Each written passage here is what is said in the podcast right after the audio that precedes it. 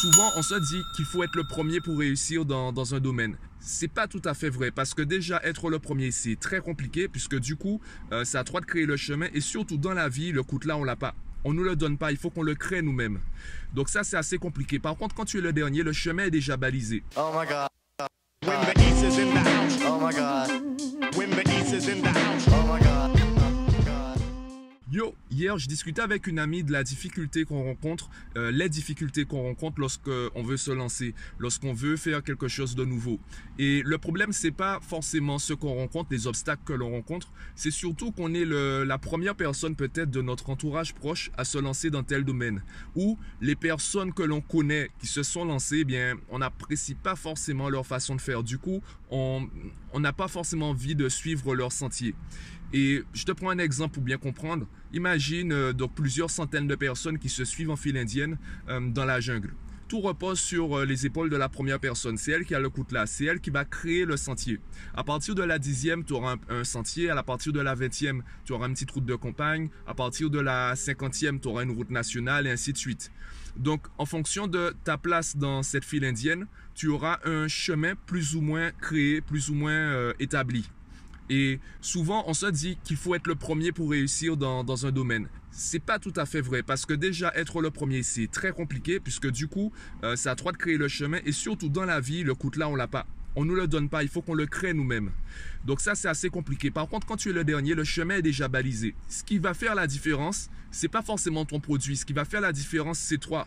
En fonction de la manière dont tu présentes le produit, il y a des gens qui vont apprécier ta personnalité, ta façon de présenter les choses et qui vont plutôt t'écouter toi plutôt que quelqu'un d'autre. C'est pas forcément évident à comprendre. Je prends mon exemple. Il y a des personnes qui me parlent, j'ai des clients qui me parlent de, de, certains problèmes dans leur, par exemple, des parents qui rencontrent des difficultés avec leur enfant.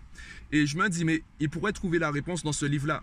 Le problème, c'est qu'ils n'ont pas forcément mon quotidien, ma, mon rythme de vie. Ils n'ont pas forcément ma façon de, mon rythme de lecture. Du coup, ce livre-là va jamais arriver dans leurs mains. Donc moi, mon travail, c'est pas forcément de leur apporter la connaissance à chaque fois. Mon travail, c'est simplement de, mettre ce livre dans leurs mains. Donc c'est à toi de te positionner déjà dans ce chemin. Est-ce que tu préfères être parmi les premiers ou parmi les derniers? En fonction de ta place, tu vas avoir un travail différent. Mon travail, c'est pas de, forcément d'améliorer la productivité des gens. C'est, ça peut être simplement de leur présenter des outils déjà créés, déjà existants, déjà disponibles pour qu'ils puissent apprendre à, par eux-mêmes à développer leur, euh, leur productivité. Donc avec les enfants, par exemple, je ne crée pas d'applications, de, de sites. Je passe par des applications, des sites pédagogiques qui existent déjà pour leur montrer à quel point ça peut être plaisant et facile d'étudier, par exemple, les mathématiques. Euh, je le dis, YouTube pour moi c'est l'un des meilleurs profs pour ne pas dire le meilleur parce que peu importe le domaine que tu souhaites étudier, tu tapes le titre, le, le, nom du domaine, le nom du chapitre sur YouTube avec le niveau que tu souhaites avoir, ça peut être terminal, première ou BTS, peu importe, et tu vas trouver du contenu, différents contenus sur le même sujet avec différentes personnes. Et je pense que tu le, sais, tu le sais aussi bien que moi, tu l'as même peut-être déjà vécu. Lorsque tu cherches des vidéos sur un domaine, tu vas, il y a des vidéos que tu vas pas regarder parce que tu n'apprécies pas la manière dont la personne aborde le sujet. Tu n'apprécies pas la manière, tu n'apprécies pas la personnalité de la personne, son élocution, sa façon de se mouvoir, sa gestuelle ou la qualité de la vidéo. Pour le même sujet, différentes personnes vont le présenter de manière différente. Donc c'est pareil aussi pour toi. En fonction de, ce que tu vas proposer, les gens, il y a des gens qui vont être intéressés ou non. Et ça rejoint un peu l'une des questions qu'on pose en entretien d'embauche, c'est pourquoi je vais te choisir toi euh, Pour moi, il y a trois raisons pour lesquelles on pose cette question. La première, c'est par automatisme. C'est un peu comme le cordialement en fin de courrier. Euh, on est habitué à poser cette question, donc on, on la pose. La deuxième raison, c'est que le recruteur est plus euh, psychologue, donc il va pas étudier les mots que tu emploies, il va étudier ta gestuelle. Ce qu'il veut voir, c'est comment tu réponds, pas forcément ta réponse. Ta réponse, entre les... à la limite, il s'en fout. Ce qu'il veut voir, c'est comment tu réagis. Est-ce que tu es charismatique? Est-ce que tu, euh, tu as de l'ego? Est-ce que tu manques de confiance en toi? C'est plutôt la manière dont tu vas présenter les choses. La troisième raison qui va le pousser à te poser cette question, eh bien, c'est que ben, il n'a pas été convaincu. Donc, il veut savoir si tu as une dernière carte à jouer.